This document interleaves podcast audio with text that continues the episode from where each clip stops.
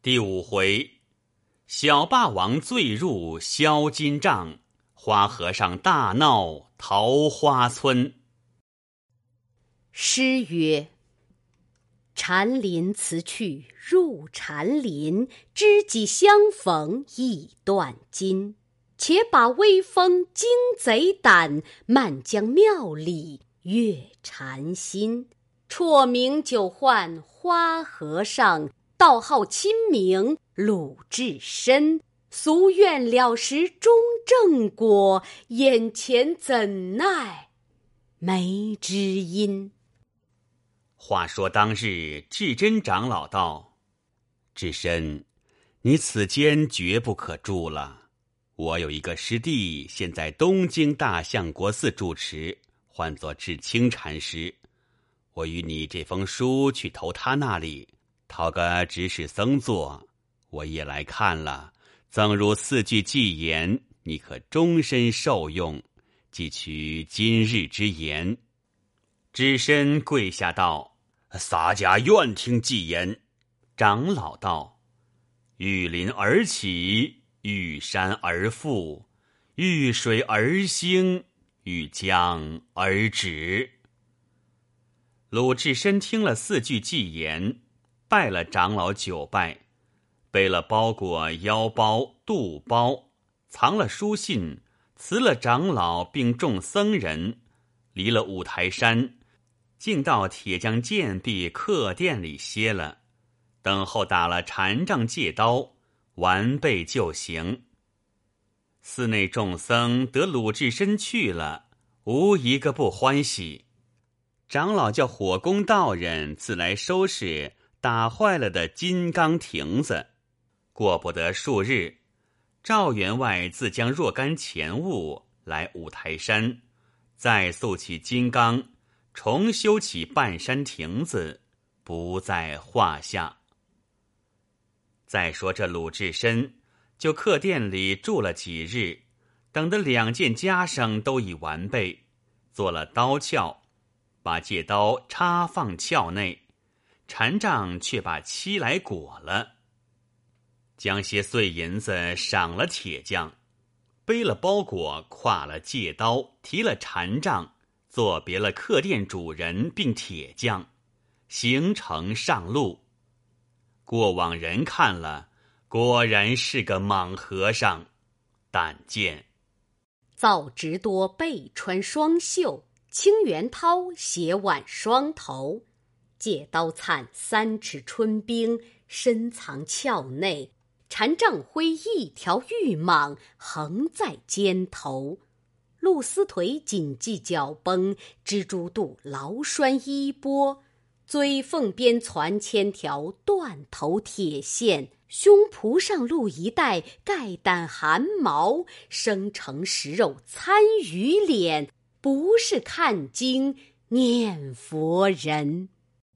且说鲁智深自离了五台山文殊院，去路投东京来，行了半月之上，余路不投寺院去歇，只是客店内打火安身，白日间酒肆里买吃，在路免不得饥餐渴饮，夜住小行。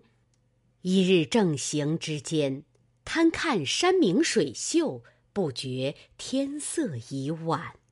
但见山影深沉，槐荫渐没，绿杨影里时闻鸟雀归林。红杏村中每见牛羊入圈，落日带烟生碧雾，断霞映水散红光。溪边钓叟移舟去，野外村童跨独归。鲁智深因见山水秀丽，贪行了半日，赶不上宿头。路中有媒人作伴，哪里投宿是好？又赶了三二十里田地，过了一条板桥，远远的望见一簇红霞，树木丛中闪着一所庄院，庄后重重叠叠，都是乱山。鲁智深道。只得投庄上去借宿，竟奔到庄前看时，见数十个庄家忙忙急急搬东搬西。鲁智深到庄前，倚了禅杖，与庄客打个问讯。庄客道：“和尚，日晚来我庄上做甚的？”智深道：“小僧赶不上宿头，欲借贵庄投宿一宵，明早便行。”庄客道。我庄上今夜有事，歇不得。智深道：“胡乱借洒家歇一夜，明日便行。”庄客道：“和尚快走，休在这里讨死。”智深道：“也是怪哉，歇一夜打什么不紧，怎的便是讨死？”庄家道：“去便去，不去时便捉来缚在这里。”鲁智深大怒道。你这厮村人好没道理，俺又不曾说甚的，便要绑缚洒家。庄家们也有骂的，也有劝的。鲁智深提起禅杖，却待要发作，只见庄里走出一个老人来，但见髭须似雪，发鬓如霜，行时肩曲头低，坐后。耳聋眼暗，头裹三山暖帽，足穿四凤宽靴，腰间掏髻佛头青，身上罗衫鱼肚白，好似山前都土地，正如海底老龙君。那老人年近六旬之上，拄一条过头拄杖，走将出来，喝问庄客。你们闹什么？庄客道：“可奈这个和尚要打我们。”鲁智深便道：“小僧是五台山来的和尚，要上东京去干事，今晚赶不上宿头，借贵庄投宿一宵。庄家那厮无礼，要绑缚洒家。”那老人道：“既是五台山来的僧人，随我进来。”智深跟那老人直到正堂上，分宾主坐下。那老人道：“师傅休要怪，庄家们不醒的师傅是活佛去出来的，他做繁华一粒相看。老汉从来敬重佛天三宝，虽是我庄上今夜有事，全且留师傅歇一宵了去。”智深将禅杖倚了，起身打个问讯，谢道：“敢承施主，小僧不敢动问贵庄高姓。”老人道：“老汉姓刘，此间唤作桃花村，乡人都叫老汉做桃花庄刘太公。敢问师傅俗姓，唤作什么讳字？”智深道。俺的师傅是智真长老，与俺取了个慧字，因洒家姓鲁，唤作鲁智深。太公道：“师傅请吃些晚饭，不知肯吃荤腥也否？”鲁智深道：“洒家不忌荤酒，这么什么荤清白酒都不拣选，牛肉、狗肉，但有便吃。”太公道。既然师傅不忌荤酒，先叫庄客取酒肉来。没多时，庄客多张桌子，放下一盘牛肉、三四样菜蔬、一双箸，放在鲁智深面前。鲁智深解下腰包、肚包坐定，那庄客炫了一壶酒，拿一只盏子筛下酒与智深吃。这鲁智深也不谦让，也不推辞，无一时，一壶酒、一盘肉都吃了。太公对席看见，呆了半晌。庄客搬饭来，又吃了。抬过桌子，太公吩咐道：“胡乱叫师傅在外面耳房中歇一宵，夜间如若外面热闹，不可出来窥望。”智深道：“敢问贵庄今夜有甚事？”太公道：“非是你出家人闲管的事。”智深道：“太公缘何模样不甚喜欢？莫不怪小僧来搅扰你吗？明日洒家算还你房钱便了。太公道：“师傅听说我家如常斋僧布施，哪争师傅一个？只是我家今夜小女招夫，以此烦恼。”鲁智深哈哈大笑道：“男大须婚，女大必嫁，这是人伦大事，五常之理，何故烦恼？”太公道：“师傅不知，这头亲事不是情愿与的。”智深大笑道：“太公，你也是个痴汉，既然不两厢情愿，如何招赘做个女婿？”太公道：“老汉只有这个小女，今年方得一十九岁，被此间有座山唤作桃花山。”近来山上有两个大王扎了寨栅，聚集着五七百人打家劫舍。此间青州官军捕盗，进他不得。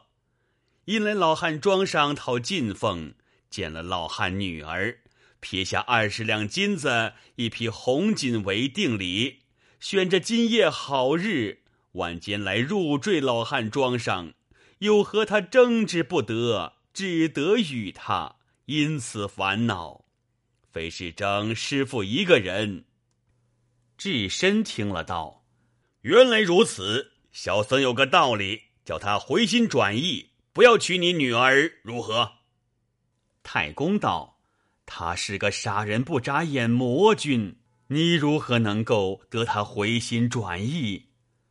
智深道：“洒家在五台山真长老处学的说姻缘。”便是铁石人也劝得他转，今晚可叫你女儿别处藏了，俺就你女儿房内说姻缘劝他，便回心转意。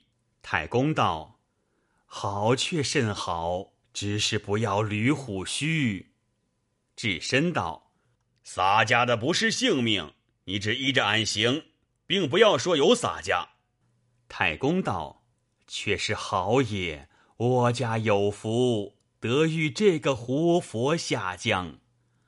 庄客听得，都吃一惊。太公问智深：“再要饭吃吗？”智深道：“饭便不要吃，有酒再将些来吃。”太公道：“有有。”随即叫庄客取一只熟鹅，大碗真将酒来。叫智深尽意吃了三二十碗，那只熟鹅也吃了。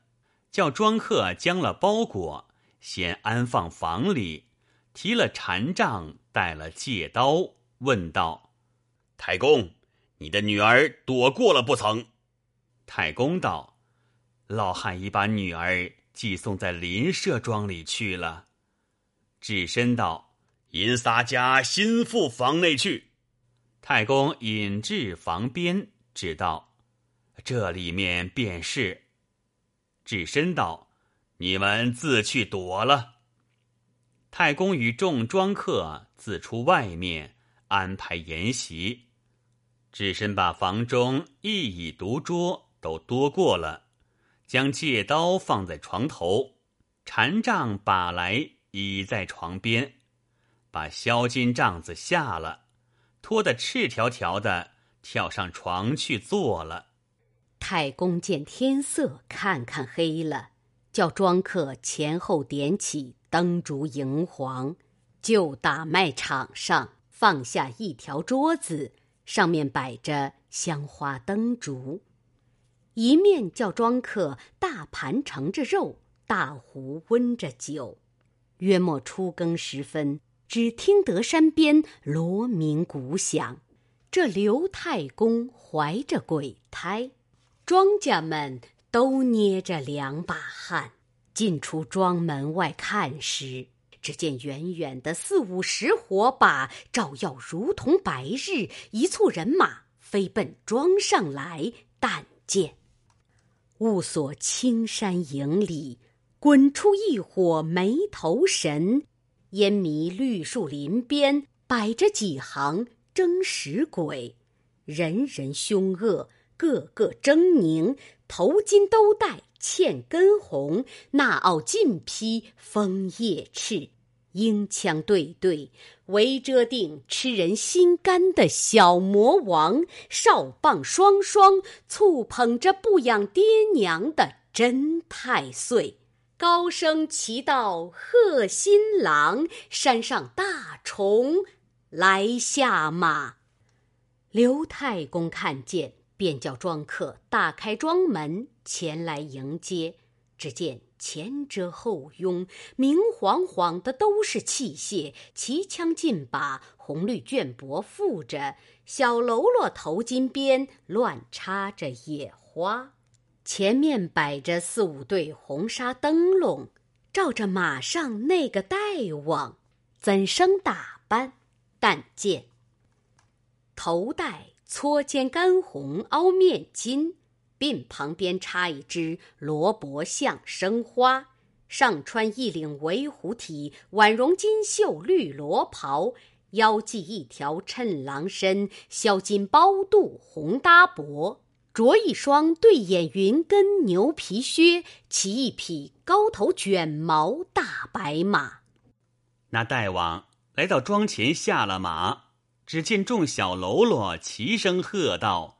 帽儿光光，今夜做个新郎；衣衫窄窄，今夜做个娇客。刘太公慌忙亲捧台盏，斟下一杯好酒，跪在地下。众庄客都跪着。那大王把手来扶道：“你是我的丈人，如何到跪我？”太公道：“休说这话。”老汉只是大王治下管的人户，那大王已有七八分醉了，哈哈大笑道：“我与你家做个女婿，也不亏负了你。你的女儿匹配我也好，我的哥哥大头领不下山来，叫传示你。”刘太公把了下马杯，来到打麦场上。见了香花灯烛，便道：“泰山何须如此迎接？”那里又饮了三杯，来到厅上，唤小喽啰叫把马去系在绿杨树上。小喽啰把鼓乐，就厅前擂将起来。大王上厅坐下，叫道：“丈人，我的夫人在哪里？”太公道：“呵呵，便是怕羞，不敢出来。”大王笑道：“且将酒来，我与丈人回敬。”那大王把了一杯，便道：“我且和夫人私见了，却来吃酒未迟。”那刘太公一心只要那和尚劝他，便道：“老汉自引大王去。”拿了烛台，引着大王转入屏风背后。直到新人房前，太公止语道：“此间便是，请大王自入去。”太公拿了烛台，一直去了。未知吉凶如何，先办一条走路。那大王推开房门，见里面黑洞洞的。大王道：“你看我那丈人是个作家的人。”房里也不点晚灯，有我那夫人黑地里坐地。明日叫小喽啰山寨里扛一桶好油来与他点。鲁智深坐在帐子里都听得，忍住笑，不作一声。那大王摸进房中，叫道：“娘子，你如何不出来接我？你休要怕羞。”我明日要你做压寨夫人。一头叫娘子，一面摸来摸去，一摸摸着销金帐子，便接起来，探一只手入去摸时，摸着鲁智深的肚皮，被鲁智深就是披头巾带脚捉住，一按按将下床来。那大王却待挣扎。鲁智深把右手捏起拳头，骂一声：“直娘贼！”连耳根带脖子指一拳。那大王叫一声：“做什么便打老公？”鲁智深喝道：“叫你认的老婆！”拖倒在床边，拳头脚尖一齐上，打得大王叫救人。刘太公惊得呆了，直到这早晚正说姻缘劝那大王，却听得里面叫救人。太公慌忙把着灯烛，引了小喽啰一起抢将入来。众人灯下打一看时，只见一个胖大和尚，赤条条，不着一丝，齐翻大王在床面前打。围头的小喽啰叫道：“你众人都来救大王！”众小喽啰一起脱枪夜棒，打将入来救时。鲁智深见了，撇下大王，床边抄了禅杖，着地打将出来。小喽啰见来的凶猛，发声喊，都走了。刘太公只管叫苦。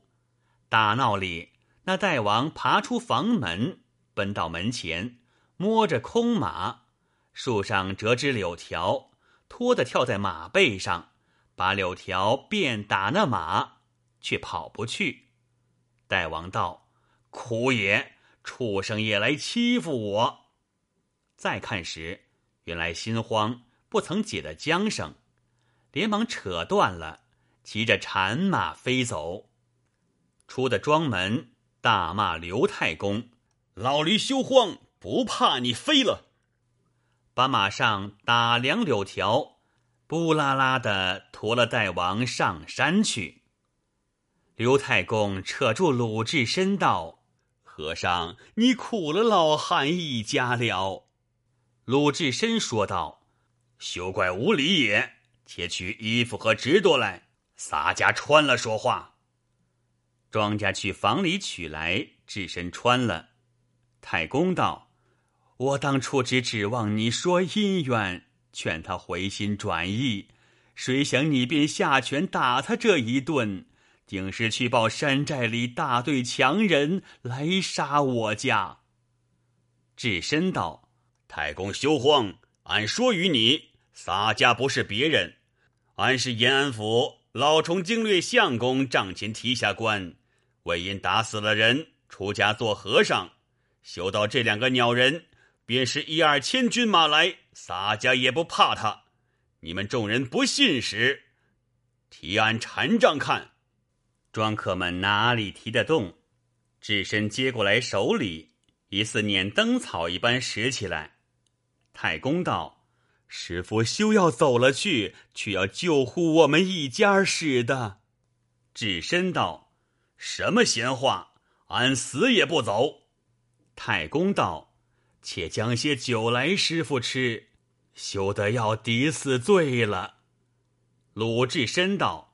洒家一分酒，只有一分本事；十分酒，便有十分的气力。太公道：“嫩的是最好，我这里有的是酒肉，只顾叫师傅吃。”且说这桃花山大头领坐在寨里，正与差人下山来探听做女婿的二头领如何。只见数个小喽啰气急败坏。走到山寨里，叫道：“苦也，苦也！”大头领连忙问道：“有什么事？慌作一团。”小喽啰道：“二哥哥吃打坏了。”大头领大惊，正问背细，只见报道：“二哥哥来了。”大头领看时，只见二头领红巾也没了，身上绿袍扯得粉碎，吓得马。倒在厅前，口里说道：“哥哥，救我一救。”大头领问道：“怎么来？”二头领道：“兄弟下的山，到他庄上入进房里去，颇奈那老驴把女儿藏过了，却叫一个胖和尚躲在他女儿床上，我却不提防，接起杖子摸一摸，吃那厮揪住，一顿拳头脚尖。”打得一身伤损，那厮见众人入来救应，放了手，提起禅杖打将出去，因此我得脱了身，使得性命。哥哥与我做主报仇。大头领道：“原来嫩的，你去房中江西，我与你去拿那贼秃来。”喝叫左右，快备我的马来，众小喽啰都去。大头领上了马，抄枪在手，尽数引了小喽啰一齐呐喊下山去了。再说鲁智深正吃酒嘞，庄客报道：山上大头领尽数都来了。智深道：“你等休慌，洒家暂打翻的，你们只顾付了。”借去官司请赏，取俺的借刀来。鲁智深把直多脱了，掖扎起下面衣服，挎了借刀，大踏步提了禅杖，出到打卖场上。只见大头领在火把丛中，一骑马抢到庄前，马上提着长枪，高声喝道：“那秃驴在哪里？早早出来决个胜负！”鲁智深大怒。骂道：“阿杂妲己泼财，叫你认得洒家！”抡起禅杖，着地卷将来。那大头领逼住枪，大叫道：“和尚且休要动手！你的生意好私塾，你且通个姓名。”鲁智深道：“洒家不是别人，老虫经略相公帐前提辖鲁达的便是。如今出了家做和尚，唤作鲁智深。”那大头领哈哈大笑，滚鞍下马，撇了枪，扑翻身便拜道：“哥哥别来无恙，可知二哥着了你手？”鲁智深只刀攥他，拖得跳退数步，把禅杖收住，定睛看时，火把下认的不是别人，却是江湖上使枪棒卖药的教头打虎将李忠。原来强人下拜，不说此二字，为军中不利，只唤作减服。此乃吉利的字样。李忠当下减服了起来，扶住鲁智深道：“哥哥缘何做了和尚？”智深道：“且和你到里面说话。”刘太公见了，又只叫苦：“这和尚。”原来也是一路。鲁智深到里面，再把直多穿了，和李忠都到厅上叙旧。鲁智深坐在正面，唤刘太公出来。那老儿不敢向前。智深道：“太公休怕他，他是俺的兄弟。”李忠做了第二位，太公做了第三位。鲁智深道。你二位在此，俺自从魏州三拳打死了镇关西，逃到了代州雁门县，因见了洒家激发他的金老，那老儿不曾回东京去，却随个相识，也在雁门县住。他那个女儿就与了本处一个财主赵员外，和俺私见了，好生相敬。不想官司追捉的洒家要紧，那员外赔钱。去送俺五台山至真长老处落发为僧，洒家因两番酒后闹了僧堂，本师长老愿一封书，叫洒家去东京大相国寺投托智清禅师讨个执事僧做，因为天晚到这庄上投宿，不想与兄弟相见，却才俺打的那汉是谁？你如何又在这里？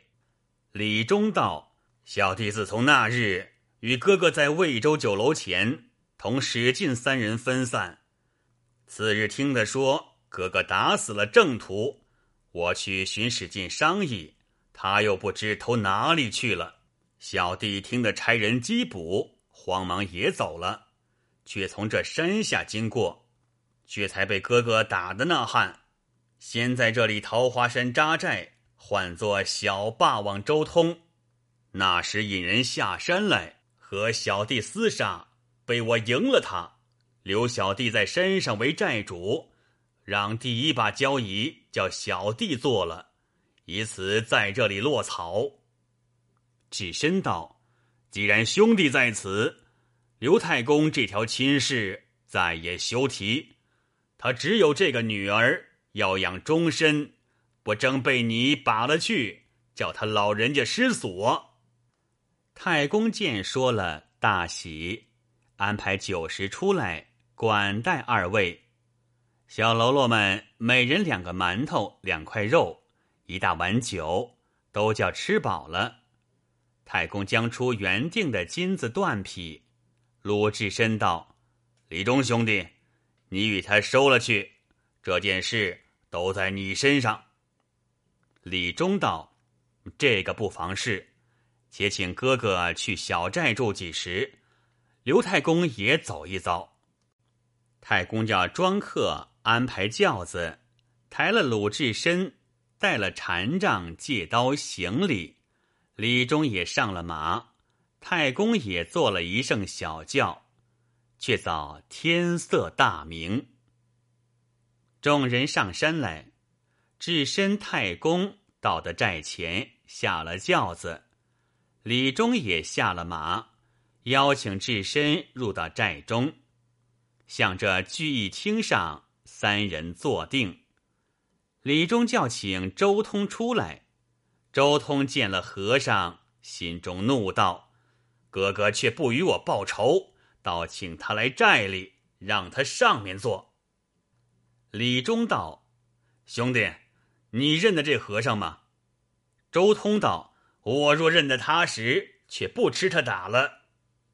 李忠笑道：“这和尚便是我日常和你说的三拳打死镇关西的，便是他。”周通把头摸一摸，叫声：“哎呀！”扑翻身便减服。鲁智深打礼道：“休怪冲撞。”三个坐定，刘太公立在面前。鲁智深便道：“周家兄弟，你来听俺说。刘太公这头亲事，你却不知。他只有这个女儿养老送终，承似香火，都在他身上。你若娶了，叫他老人家失所，他心里怕不情愿。你依着洒家，把来气了，别选一个好的。原定的金子断匹将在这里，你心下如何？”周通道，并听大哥言语，兄弟再不敢登门。智深道：“大丈夫做事，却休要反悔。”周通折剑为誓。刘太公拜谢了，那还金子断匹，自下山回庄去了。李忠、周通垂牛宰马，安排筵席，管待了数日。因鲁智深山前山后观看景致，果是好座桃花山，生得凶怪，四围险峻。单单只一条路上去，四下里漫漫都是乱草。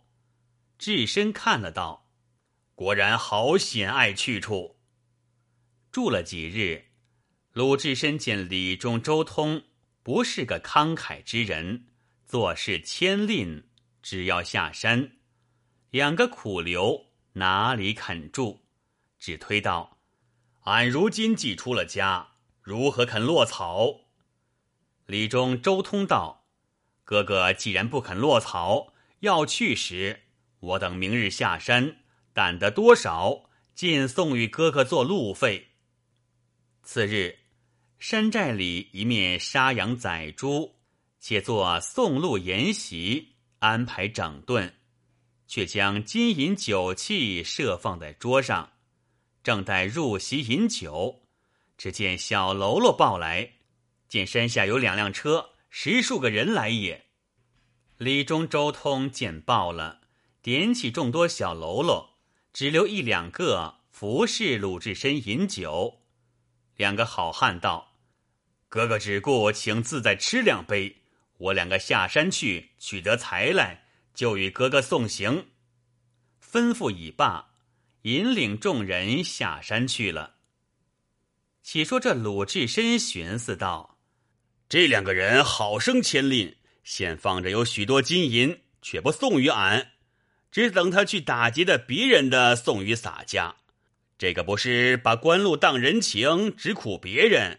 洒家姐叫这厮吃俺一惊，便唤这几个小喽啰进前来筛酒吃。方才吃的两盏，跳起身来，两拳打翻两个小喽啰，便解搭膊，坐一块捆了，口里都塞了些麻核桃，便取出包裹打开，没要紧的都撇了，只拿了桌上金银酒器，都踏扁了，拴在包里。胸前肚叠袋内藏了真长老的书信，挎了戒刀，提了禅杖，顶了衣包，便出寨来。到后山打一望时，都是险峻之处，又没深草存躲。洒家从前山去时，一定是那厮们撞见，不如就此间滚将下去，先把戒刀和包裹拴了，往下丢落去。又把禅杖也窜落去，却把身往下只一滚，咕噜噜，只滚到山脚边，并无伤损。鲁智深跳将起来，寻了包裹，挎了戒刀，拿了禅杖，也开脚手，投东京便走。再说李忠、周通下到山边，正迎着那数十个人，各有器械。李忠、周通挺着枪。